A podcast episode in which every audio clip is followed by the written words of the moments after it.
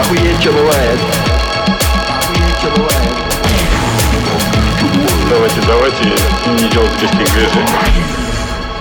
Всем привет, это подкаст ОЧБ, а на самом деле это значит охуеть, что бывает. И у нас, кажется, уже 15 выпуск. Это подкаст, в котором три чувака, я, Илья, я, то есть равно Илья, Ваня Это я. и Витя из разных городов и стран мира. Рассказываем разные интересные штуки, э, которые поразили нас самих, и о которых мы обычно рассказывали друг другу, а потом решили вдруг рассказать всем. Я сегодня вам расскажу про компании, которые изначально э, во время основания занимались совсем-совсем не тем, чем известны, очень известны сейчас. И еще одну маленькую балалайку затру про космическую забастовку. Ваня расскажет про бар «Анклав», а Витя расскажет про жука-водолюба, и там еще как-то э, примешаны жопы жаб, но лучше он об этом расскажет сам. Ребята, пожалуйста, поставьте нам оценку там, где вы нас слушаете. Оставьте комментарий. А еще можете э, за- зарегаться в нашем телеграм-чате, э, прислать свою собственную балалайку, чтобы мы ее обсудили здесь. Э, И рассказать о подкасте друзьям. Это будет тоже классно. Так вот, я начну. Я расскажу про несколько компаний, и первая из них это Nokia. Ну, про нее, наверное, многие знают, что изначально в 19 веке, в конце, в середине конца 19 века, э, финская компания Nokia занималась вообще не электроникой, не смартфонами, не телекоммуникационными штуками, которыми занимается сейчас, а занималась она э, бумагой. Ну, точнее, изначально это были мельницы на реках, которые мололи всякие опилки, чтобы делать бумагу. Ни хрена себе, я думал шины. А, Оказывается, бумага. А это попозже, сейчас расскажу. Ну, я очень вкратце про все компании расскажу. А, Так вот, э, потом к этому еще присоединилась электрогенерация, потому что, ну, наверное, не всегда опилки подвозят, а это мельница крутится водяная, поэтому давайте еще электричество производить. А потом рядышком, а а все это, все это происходило близ города Nokia, собственно. И потом рядышком появилась компания, точнее не появилась, она вообще далеко была, а рядышком построила завод компания Finish Rubber Works. И завод назвала таким же именем Nokia. Вот, с ней запарты- запартнерились, э, сама компания переехала туда, в Nokia, в город Nokia. А еще э, то же самое сделала контора по производству кабелей. Вот. И все такие три, ком- к- три конторы э, объединились в Nokia Corporation. Вот. Но на самом деле бумажный бизнес никуда не делся. Я не знаю, как он сейчас, но в 60-х годах, например, продавалась туалетная бумага Nokia. Интересно, чтобы об этом сказали фанаты Nokia, которых совсем недавно было очень-очень много. Э, Вот, а электроникой и телефонными коммутаторами они занялись намного позже, в 70-х годах, и делали, собственно, коммутаторы для финских военных, а еще для Советского Союза. И Советский Союз был вообще одним из крупнейших рынков для Nokia. Ничего В себе. общем, вот такая бо- большая длинная история объединений. А шины, шины, да, собственно, вот эта резиновая компания Finish Rubber Works, она влилась э, когда-то давным-давно в Nokia, а потом она вылилась и превратилась в Nokia. И она существует по сей день, да? Кажется, такие колеса еще можно купить. Да, вообще довольно просто. Да, довольно часто, по мне кажется, я вижу рекламу, а вообще отделилась она сравнительно недавно, это было где-то в 90-х. Что, у вас была Nokia 3310? К... Нет, 3310 нет, 30... Конечно, нет. 32, 10. ко- Короче, там был какой-то этот э, с- ободок унитаза. Вот так ее обзывали. По-моему, она у меня была. У меня была уже какая-то из более поздних Nokia 60 с чем-то. О, да ты прям, смотри, мажор. У меня была 21, 2110 и и все думали, что когда я что-то пишу там на, на форуме про 2110 и чуваки думали, что я про десятку инжекторную пишу, а я про телефон на самом деле. Ой, слушайте, Но про вы- Nokia э, я просто владелец некоторого количества акций Nokia. Ого. Офигеть, да вы просто... Вы просто мамкины инвесторы. Ребята, Они самые, чувак. Всем стонкс, чуваки. Ну, я что-то прогадал. Когда Ваня сказал про них, я купил, а они болтаются там плюс 2 бакса, минус 3 бакса и говно какое-то. Слушай, ну вот Просто сейчас тебе скажу, нужен новый году. финансовый консультант. Это не, это не Ваня. Вообще не я. Так вот, в 2010 году они были вообще молодцы. Э, Они стоили по 10 баксов, а сейчас они стоят сколько? 4, что ли? Да, 4,5. Какая-то фигня. И именно поэтому, как бы глядя на вот это вот снижение, ты решил в них вложиться. Типа, потеряю, потеряю-ка я на них немного денег. У меня подросли, акции мои подросли, на самом деле. Я в плюсе на 10 баксов, ни хрен собачий. вообще. Уважение. Ладно, дайте расскажу еще немного, потому что мы, мы вроде решили делать выпуски покомпактнее. Следующая компания Avon, которую все, наверное, немножечко так слегка презирают за ее методы торговли. А на самом деле в конце 19 опять-таки века, в 86 году, чувак по имени, как я там, я, я английские имена буду по-английски говорить, МакКаннелл, а, он ходил по домам и продавал книги. Вот. Но чтобы женщинам понравиться побольше и продать тоже побольше, он стал дарить им маленькие флакончики духов. Ну, парфюм, я, парфюм это общее название. В общем, что-то пахнущее, может, туалетная вода, я не знаю. Вот, и так получилось, что, он- что духи были более популярны, чем книги. Поэтому он сказал, в жопу книги. И основал компанию California Parfum Company, она потом стала Avon, собственно, которая занималась продажей духов. Э, Примерно с теми же самыми, самыми методами. То есть фи- ну, фишка, наверное, компании не, не продукт, который они, они продают, а то, как они продают. Вот. Ну, вообще такое часто бывает. Вот всякие люди, которые продажники, им, им вообще похеру, что продавать. Они даже не особо задумываются. Ну, в общем, видимо, такой МакКоннелл и был. Хороший продажник, и ему до пизды, что вообще у него там в чемодане. Прикольно, насколько он раньше других а, понял, что все хотят быть красивыми и приятно пахнуть, никто не хочет быть сильно дохуя умным. Типа книги нахуй, дайте нам что-нибудь украшающее или благоухающее. А, Это немного расстраивает, но с другой стороны, э, так было, если не всегда, да, то уже довольно давно. Если бы ко мне пришел чувак и принес книгу, я бы сказал, блядь, иди-ка ты нахуй отсюда. Он такой, здравствуйте, хотите поговорить о Господе нашем Иисусе Христе? И ты такой, блин. Да, потому что, э, вот я и хотел сказать, потому что чуваки, которые ходят по домам и продают книги, это обычно либо какие-нибудь там кришнаитские книги, а, либо какие-нибудь там генно-модифицированные библии а, с ГМО и сахаром.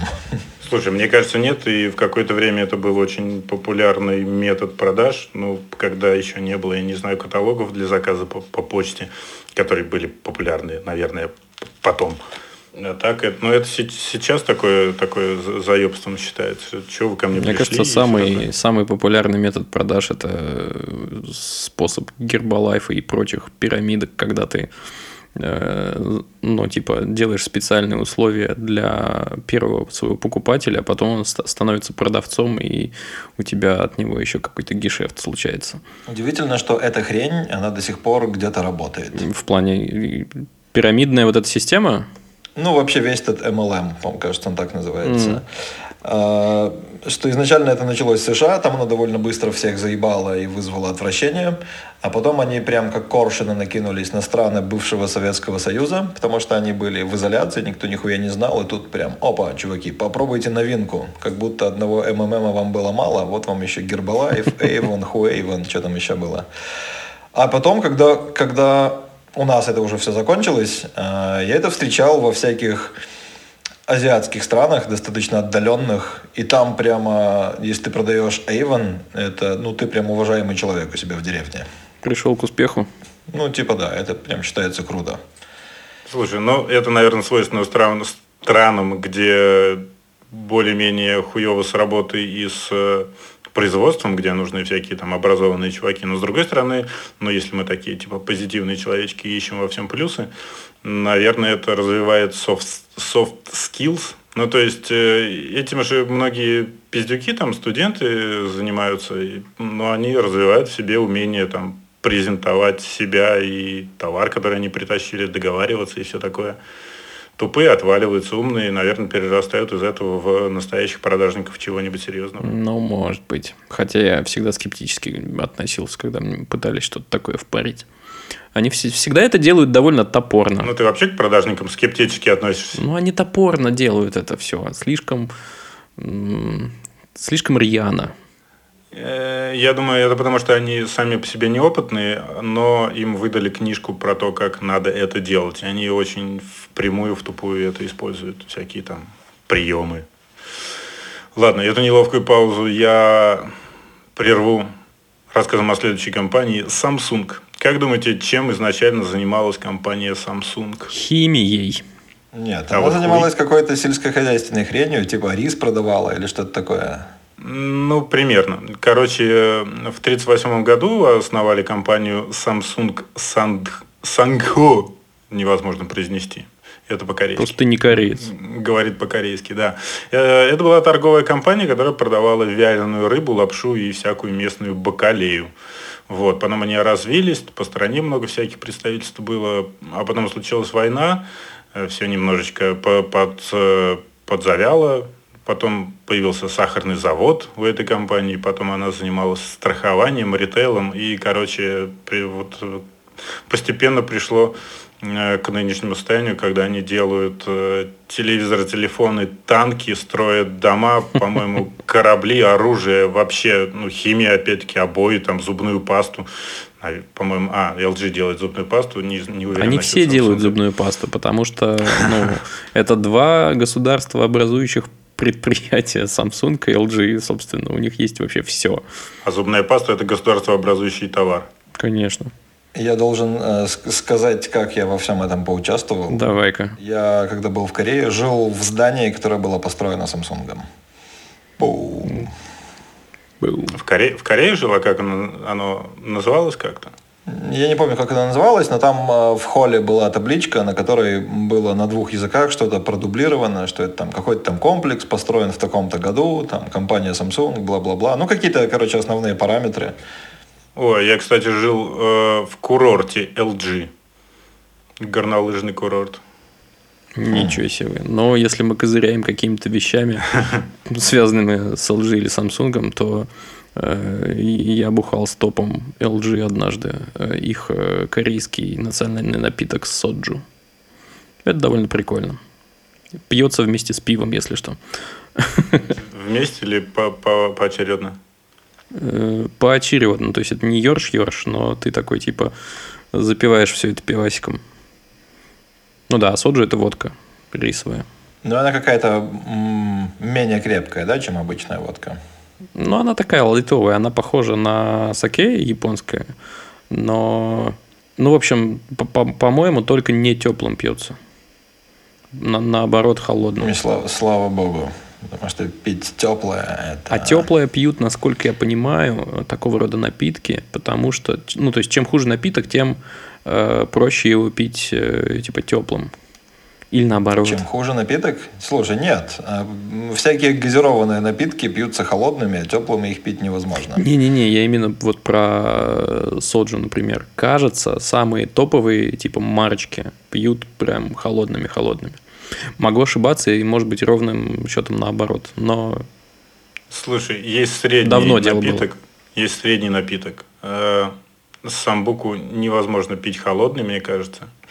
Ее э, невозможно пить еще хуже, в сто раз хуже пить слегка теплый. И ты, я думаю, это помнишь. И нормально пить э, горячий. эх, были времена, когда мы сильно угорали по самбуке. Было хорошо. На что это я и сейчас угораю, просто не с кем выпить.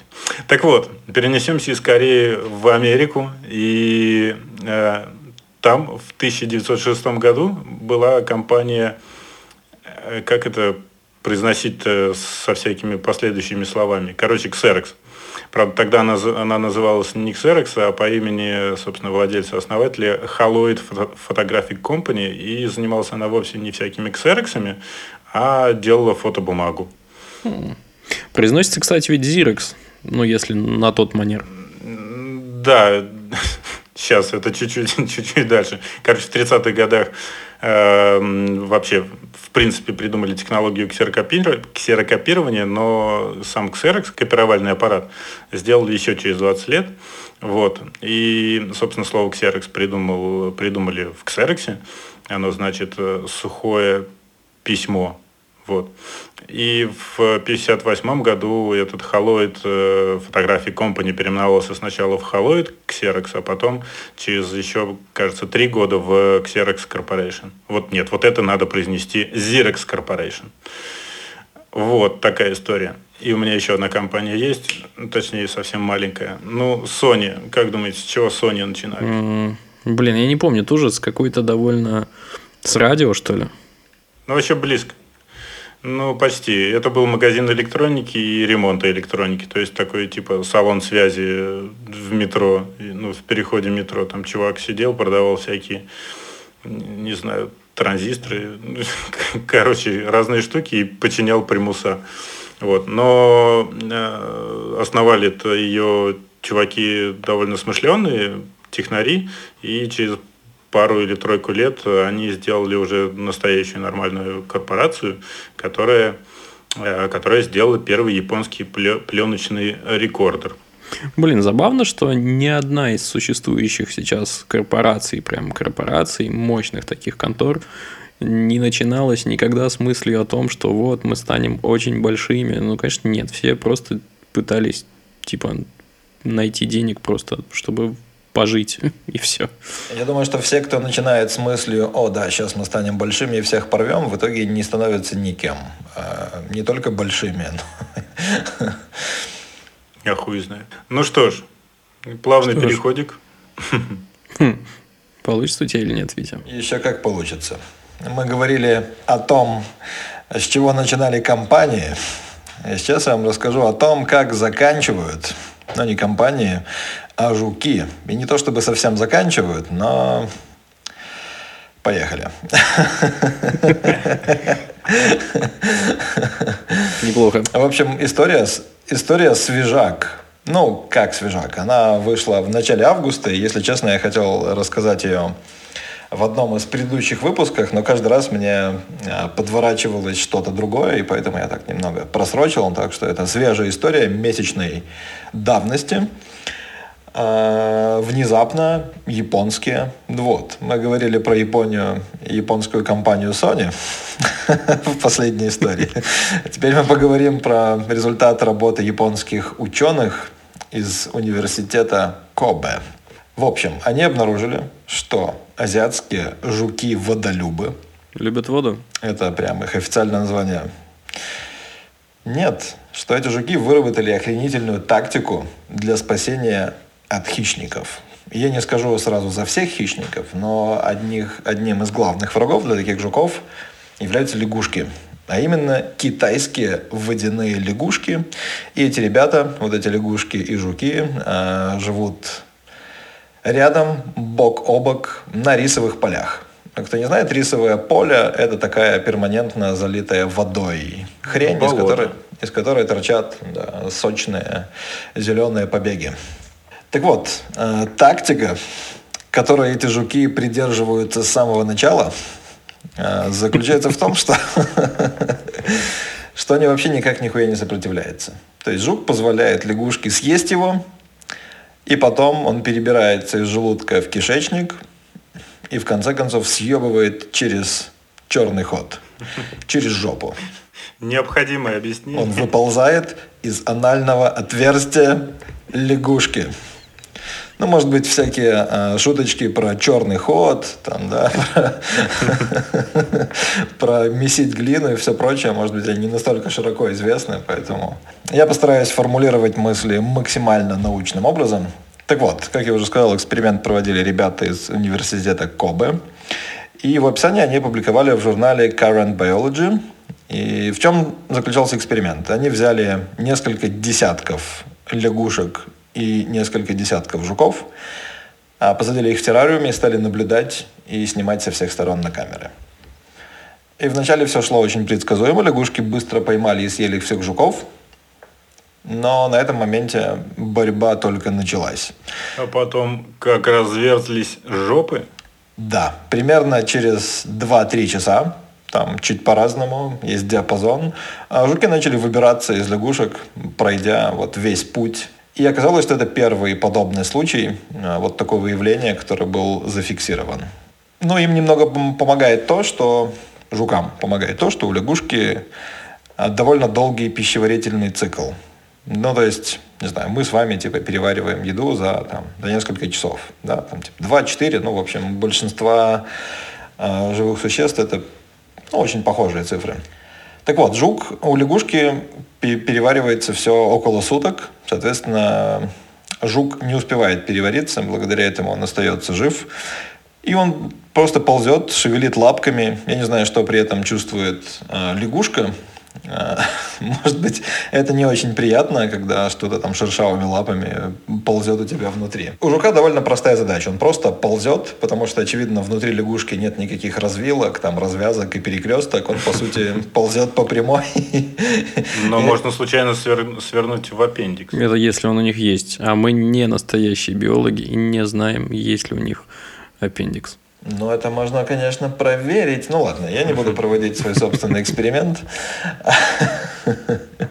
В общем, жуки выбираются наружу, и, но оказалось, что не стопроцентный результат, э, что выживает 93% из всех жуков. Ну, в общем, это Вот. показалось... А еще 7 заворачивают в аппендикс. Хм, Может быть. А, Может быть, они там их покидают силы, или они скажут, а, все равно мне жить надоело, у меня трое детей, ипотека, ну нахуй, я остаюсь. Блин, они, кстати, выглядят так довольно такие по-гигеровски, такие глянцево-черные чуваки, похожие на, на микрочужих таких.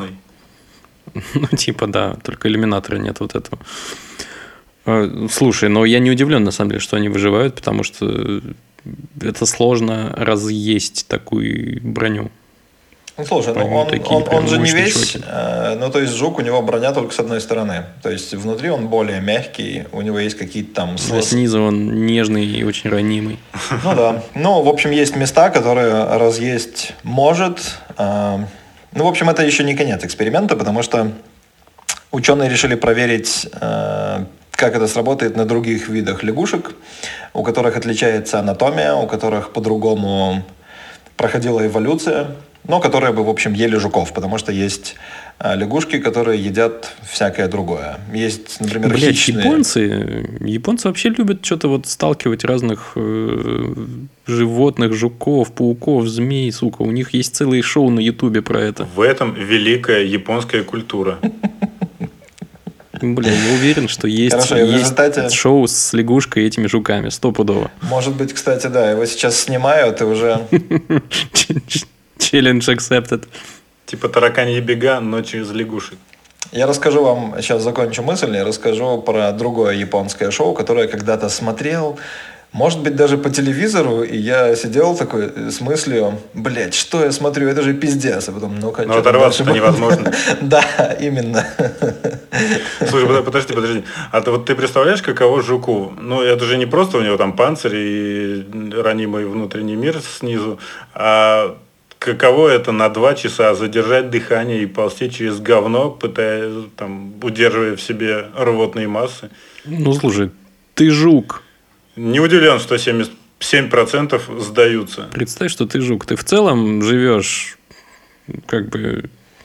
Ну, Слушай, когда тебе нужно выбраться, выбраться на свободу, тебя это не сильно смущает. Представь, что ты большой желтый А, круг. Представь себе концовку фильма «Побег из Шоушенка». Вот, общем, да. Последние пять минут о ней и думаю. То есть ты хочешь выбраться на свободу, у тебя есть какая-то преграда, но твое желание столь велико, что преграда тебя не смущает, и ты через нее проползаешь и выходишь чистый, и делаешь вот так, и сверху на, на тебя капает дождь, и камера такая отъезжает. Камера ученых. Кстати, да, есть видео, есть видео, мы приложим его к описанию подкаста, там прям, ну такая си- сидит жаба, возможно, думает о чем-то хорошем, и он чпок, вышел и пошел. За ВДВ. Ладно, финал истории в том, что с другими лягушками. Жуки проделали точно такой же фокус, и у них была точно такая же статистика выживания. 93% жуков а, остались живы, как ни в чем не бывало. Но у меня возникает свой вопрос. Ну, короче, дело не в лягушках, а дело в жуках. А почему ученые не решили пускать их по кругу и не выяснили, сколько таких путешествий за день выдерживает типичный жук? Жабья многоножка. Ну, то есть, погоди, ну жаба такая, она его не переварила, не получила энергию, но при этом он как бы вышел и остался рядом с ней. По идее, она может съесть его снова, если, конечно, она об этом будет думать и поймет, что сейчас произошло. Блять. И, может быть, с пятой попытки, оп, и жук больше не выйдет, и она получит свой положенный запас белка или что там еще содержится в жуке. Так, расскажи про японское шоу давай. Да. Ты заинтриговал. Так и знал, что вам нужны какие-то грязные подробности всякая похабщина. Может быть, это было не японское шоу, но точно какое-то азиатское. Короче, две девочки э, держат ртами такую стеклянную трубку, прозрачную. А в этой трубке находятся насекомые, типа таракан, какая-нибудь там многоножка, что-нибудь такое. И они, значит, со всех сил дуют э, в эту трубку, каждая со своей стороны. Со своей стороны. Соответственно, проигрывает тот, кому насекомое попадает в рот. И это телевизионное шоу. Вот такая жестокая, жестокая передача. Это телевизионное шоу. Есть чувак, который это все комментирует э, с таким накалом страстей, что прям вот эти все истеричные девочки-стримерши, которые комментируют там всякие доты и прочее, ну, они вообще не передают никаких эмоций по сравнению с тем чуваком, который объяснял, что происходит в этом шоу. Ух.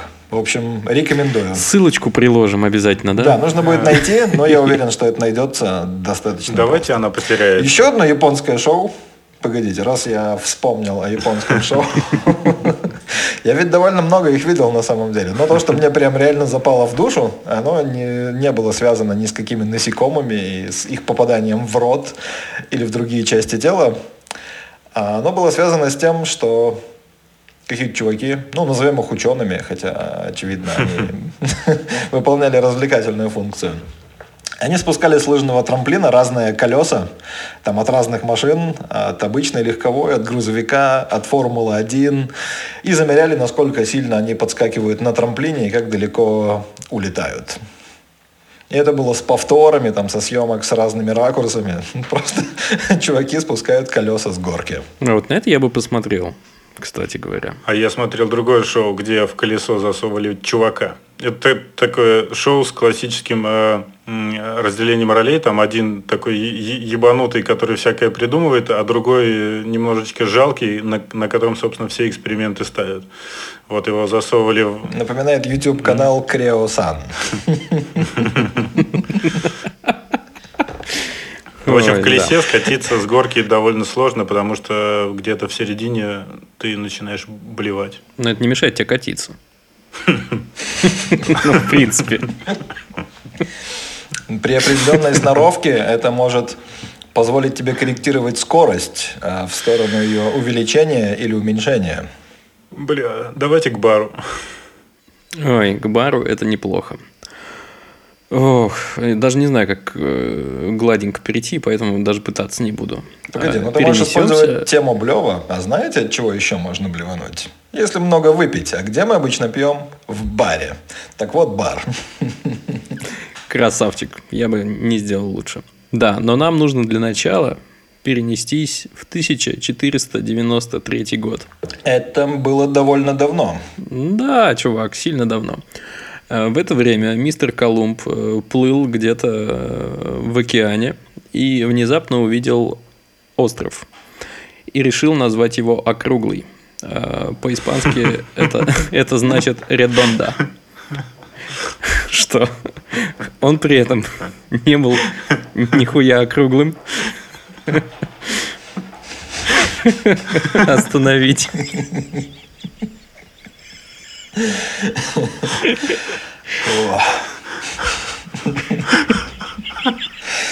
Блять, мне интересно, вот он... Он специально Как это связано что с баром, да? Да похуй на бар, на прикинь.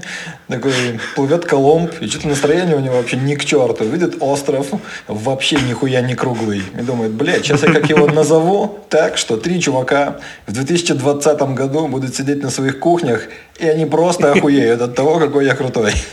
И, и говорит матросам, перенесемся в 2020 год. Так вот, округлый. Это вулканический остров. На нем нет вообще ничего. Там в то время, возможно, еще жили какие-то птички, и поэтому впоследствии Великобритания захотела собирать там гуану. Э, Но э, суть в том, что вот он его нашел, нанес на карту, назвал и замечательно. Редонда. Это называется Редонда и до сих пор называется Редонда. Сегодня это даже отдельное провозглашенное э, государство, которое входит в Антигуа и Барбуда. Но э, теперь мы переносимся в 2007 год. Прикольно, да? Я сегодня что-то такое во времени прям туда-сюда. Так вот, 2007 год, Великобритания. Э, правительство в какой-то момент решило забаним курение на всей территории страны в общественных местах. Вот. Э, и под общественные места, конечно же, подпадают пабы. Э, пабы – это самые общественные места в Великобритании, насколько я понимаю. И один там хитрый чувак решил, а что если мы на территории нашего паба э, организуем посольство другой страны, и тогда мы сможем не исполнять этот закон. И, видимо, он такой подумал, какие есть э, подходящие государства, и нашел Редонду.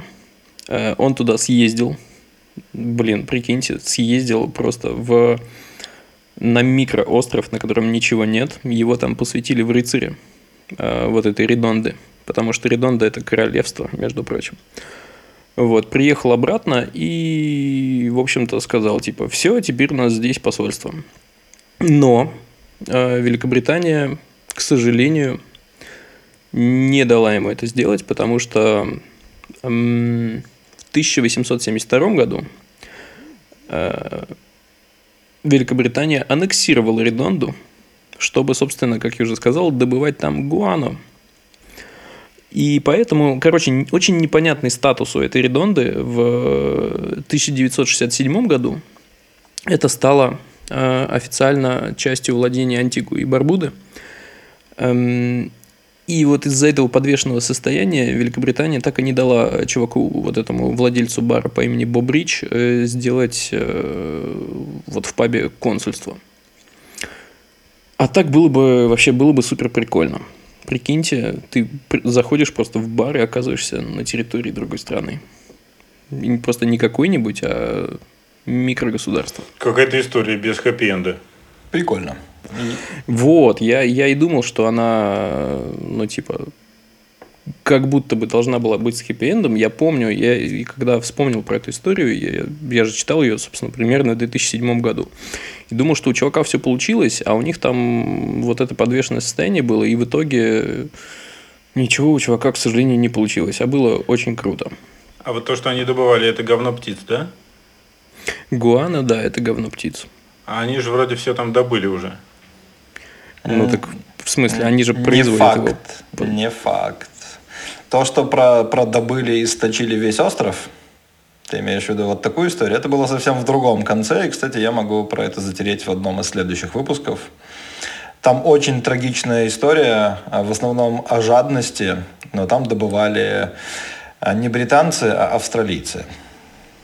Не, смотрите, сейчас э, с островом вот что происходит. В 2016 году э, экоактивисты э, решили, блядь, каким-то образом на этом острове оказались козы. И дол- долгое время там жили. Это типа были дикие козы. Вот. В 2016 году всех коз оттуда вывезли, э, чтобы, собственно, разнообразить популяцию птиц. Вот. Такой удивительный факт. козы м- мешали жить птицам? Они их ели? Ми- Но они, они, видимо, ели растительность, э, птицам не особо было, что там есть и где тусить и все такое. Минуточку. М, Почему да. никого не волнует судьба коз? Козы Ну, куда смысле? делись? Их вывезли, Ну, возможно, сделали, сделали шашлык или что-нибудь такое. А, их вывезли на близлежащие острова, скорее всего. Они уехали на ферму. Конечно, конечно. Вот. Ам, Я, когда гуглил вот это вот все, да, простите, что хэппи-энда не было, но не всегда бывает хэппи-энд. Так вот, я таки понял, что это бы в каком-то смысле считалось бы анклавом. И вот что я нагуглил. Оказывается, анклав, анклав называется территория страны, окруженной э, другими государствами, и анклавом она называется для территорий ну, вот этих других государств. А по отношению к, собственно, государству, от которого, ну, родительскому государству, э, это называется эксклав. Вот этого я не, не знал. А еще есть полуанклавы и полуэксклавы. И там вообще черт ногу сломит, и я даже разбираться не стал.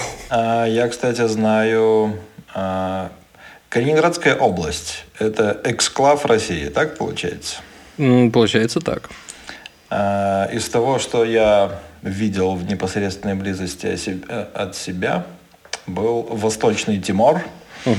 Короче, расположен он так, что э, там есть один остров, он, половина этого острова принадлежит Индонезии, вторая половина острова принадлежит Восточному Тимору, который э, теперь стал ну, достаточно давно уже независимой страной. И у Тимора есть еще такой маленький кусочек на индонезийской части острова, который никак не связан, может быть, только по морю.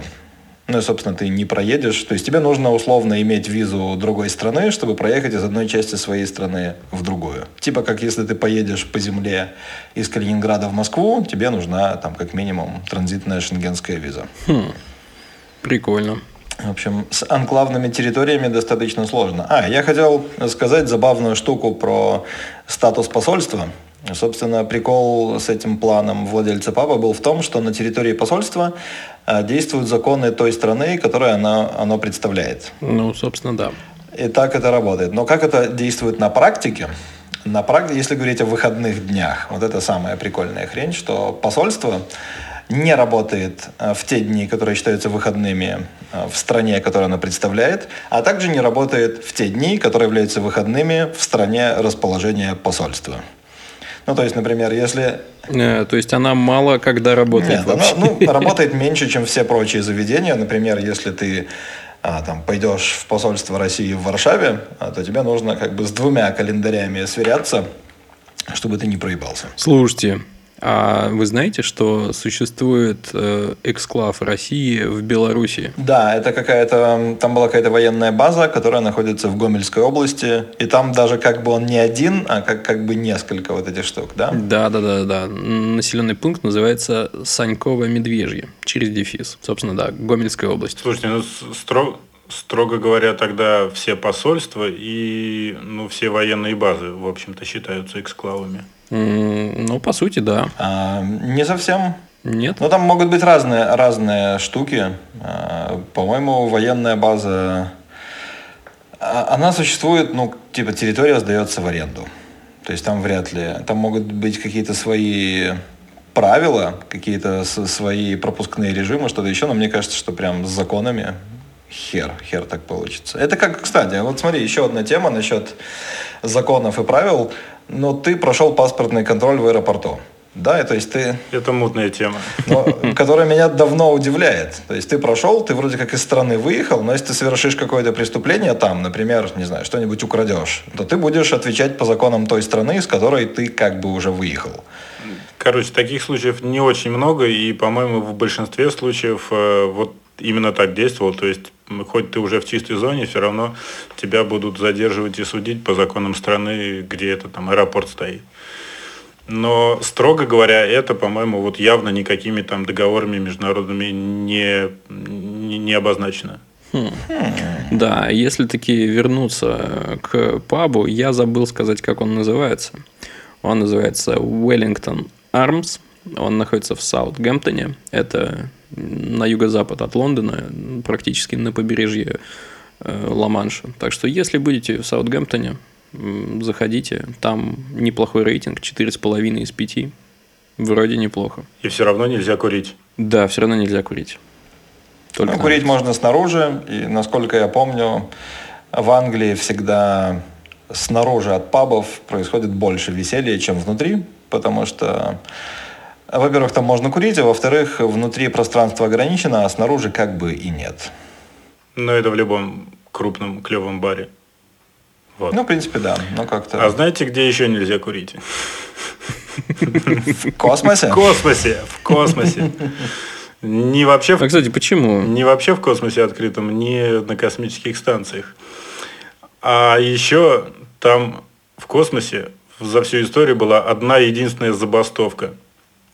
Ну, там и людей не так много, но я не знаю, по, э, на миллион популяции, может быть, космос и проигрывает всяким. Слушай, землям. всего в космосе за всю дорогу э, побывало 500 с чем-то человек, я недавно читал. Вообще ни о чем. Ну, короче, трое из них бастовали. А в случае, в случае, это были американцы, это случилось на космической станции Skylab.